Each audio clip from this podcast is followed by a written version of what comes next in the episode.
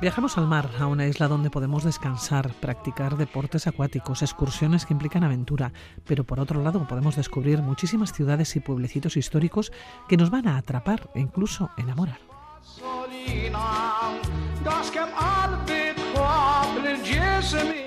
Saber Bañuelos, seguimos descubriendo esos lugares que hay que buscarlos y en esta ocasión nos llevas a Malta. ¿Cómo estás, Javier Egunon? Buenos días. muy bien. Bueno, has elegido además la canción.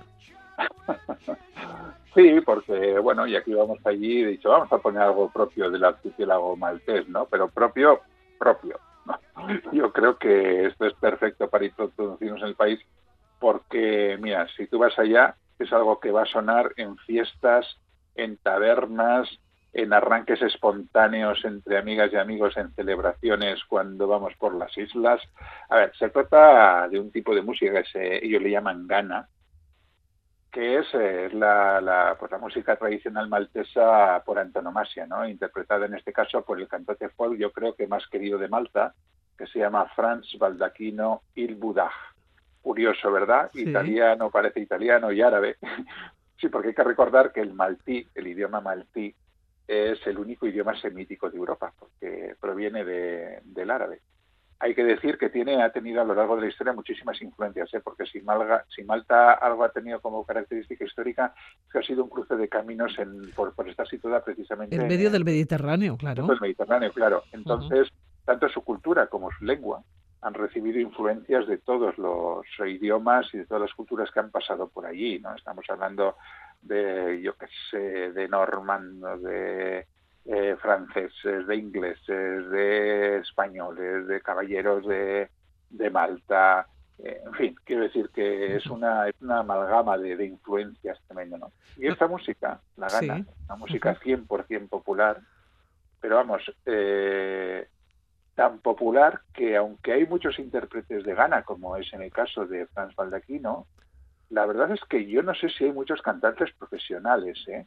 Como te digo, se canta, eh, o sea, en, cualquier celebración, ¿no? Suena así como un poco siciliano, con, con toques arábigos, eh, pero en fin, no nos vamos a extender, ¿no? Así que digamos así en general que se, se, interpreta por agrupaciones, normalmente formada por varios cantantes o por gente que se arranca y acompañado normalmente de, de guitarras y muchas veces, muchas veces con, con letras improvisadas. El folclore de la isla, pero nos vamos a ir a Malta, estamos ya allá.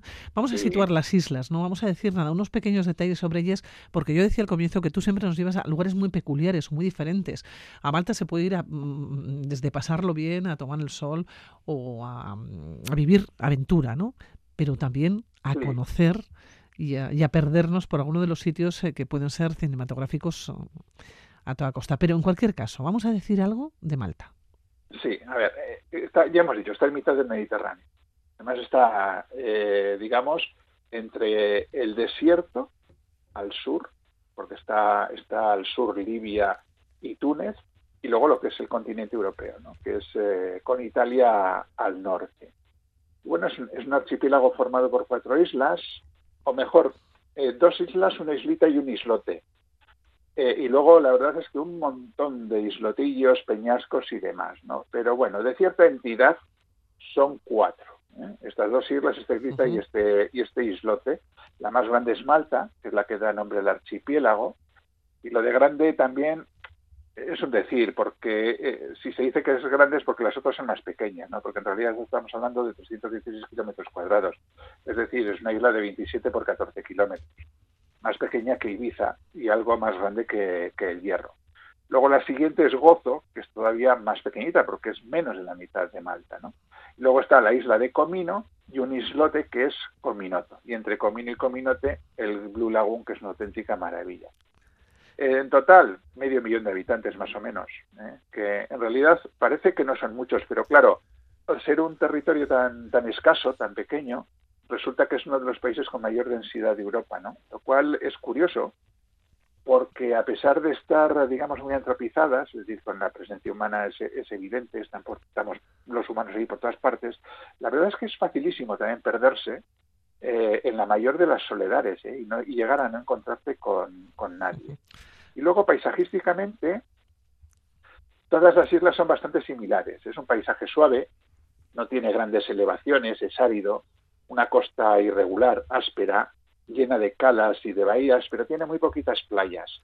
Y eso, eso ha sido una de las cosas en las que tradicionalmente no haya atraído tanto turismo. Fíjate, la gente iba más a aprender inglés que por, que es por curioso, turismo ¿eh? y duro.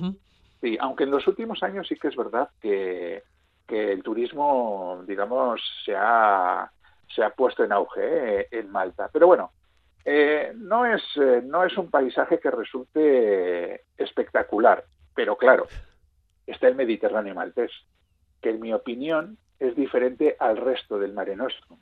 Y yo creo que solo es comparable al que se puede ver, pues no sé, en las islas del Egeo y con mucho en algunas de estas calas de Menorca que son absolutamente paradisíacas. ¿no? Oye, tú nos vas No. a llevar además al paraíso hoy, Sí, sí, que está en este archipiélago, ¿no? sí, sí. Vamos a ir a Sweet Heaven, que es la ciudad de Popeye. ¿Eh? El escenario donde se rodó la película Popeye, aquella película fue dirigida en 1980 por Robert, Robert Altman y fue protagonizada por Robin Williams y, Sil- y.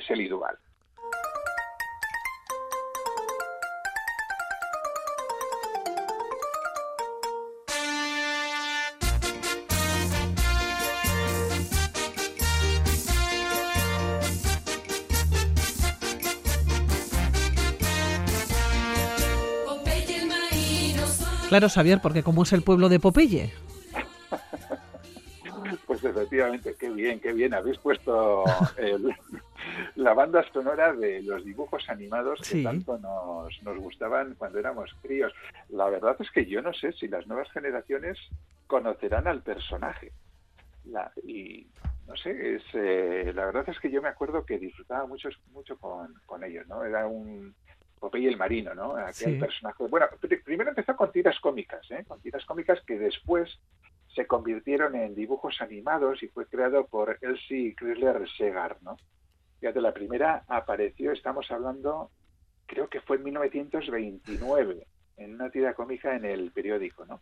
Y después eh, se pasó al, a, bueno, a dibujos animados y bueno, en todos, yo me imagino que tú también recordarás, ¿no? Y habrás soñado incluso en esas espinacas que le hacían no súper fuerte y que podía absolutamente con todos sus- los malos malosos de, de, de los eh, vamos, de los distintos episodios ¿no? que, que tenían. Sí, sí, sí, sí. Bueno, pues entonces eso, nos vamos a ir a Haven, que era ¿Dónde, el dónde pueblo. está? Eso es, el pueblo de Popeye. eh, ¿Dónde está concretamente? Pues está, fíjate, está en, eh, en una zona de, de, la isla de Malta que se llama Anchor Bay. Además, nunca mejor puesto el nombre, porque ha sido casualidad, supongo, porque significa la bahía del ancla, ¿no? Y este es, pues bueno, uno de los marinos más afamados del siglo XX, ¿no? Popeye.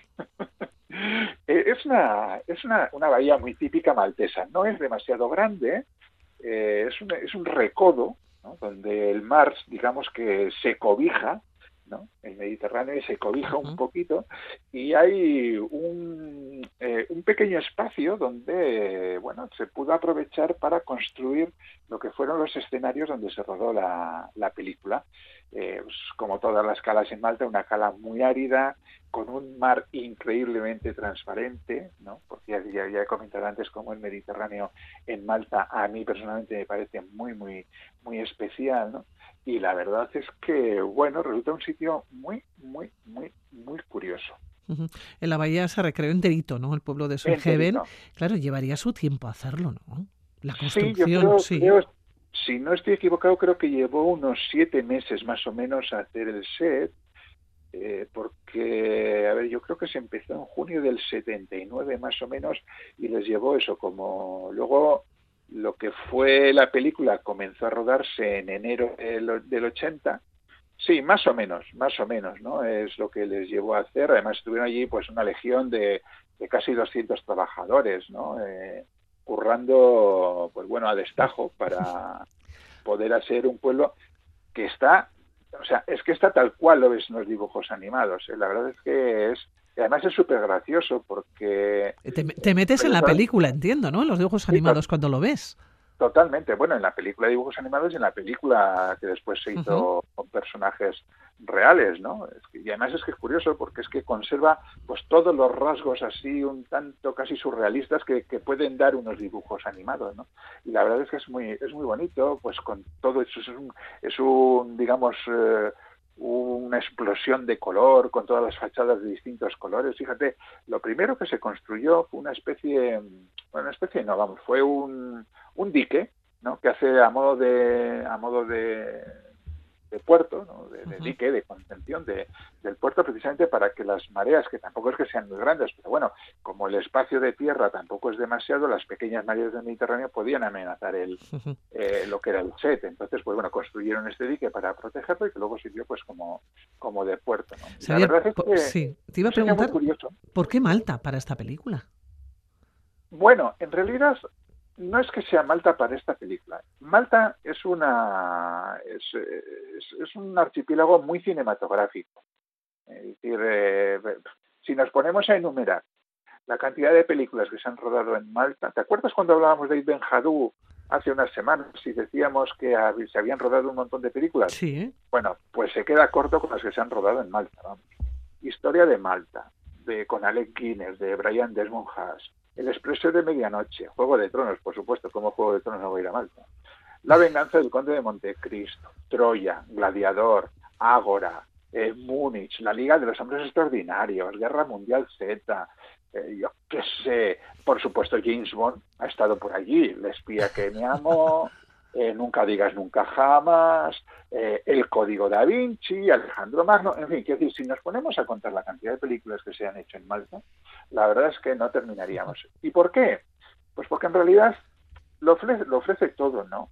Eh, por un lado, tiene, da muchas facilidades para los, para los rodajes de, de cine y luego tiene una industria preparada para ello, ¿no? Para, para, la- para todo el tema de, de localizaciones. ¿no?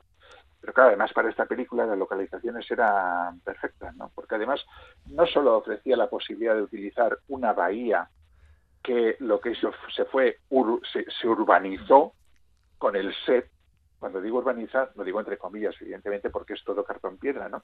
Pero bueno, digamos que se utilizó toda la bahía para construir el set y es un choquito perfecto para hacerlo, sino que es que además también ofrecía otros lugares del archipiélago para, para rodar otras escenas, ¿no? Por ejemplo, hay alguna escena en Blue Lagoon que, que es, eh, bueno, es que Blue Lagoon es uno de esos sitios en los que tú llegas y no te vas a olvidar en la vida, porque es como ir, eso sí que es como ir al paraíso, ¿no? Imagínate una, un pequeño estrecho, pero cuando te digo un pequeño estrecho hablo de un mini estrecho de, no sé, que tendrá eh, 50, 100 metros entre la isla de Comino y la de Cominoto, donde las aguas es que parece, no sé cómo decirte, que es que, es que son transparente, turquesas, eh, azul profundo por algunas otras partes. Qué maravilla.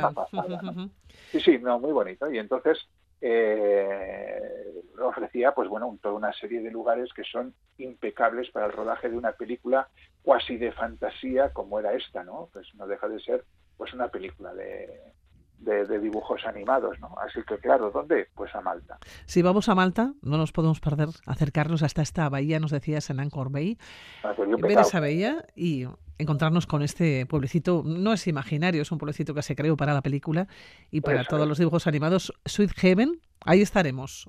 Xavier, y, Y te lo, y te contaremos además. ¿eh? Y no solamente, no solamente lo que es la visita, sino que además hacen un montón de actividades de- y de espectáculos distintos, o sea que es para no aburrir, ¿eh? para pasar un día tranquilamente por ahí. Xavier Bañuelos, allá nos quedamos en Malta.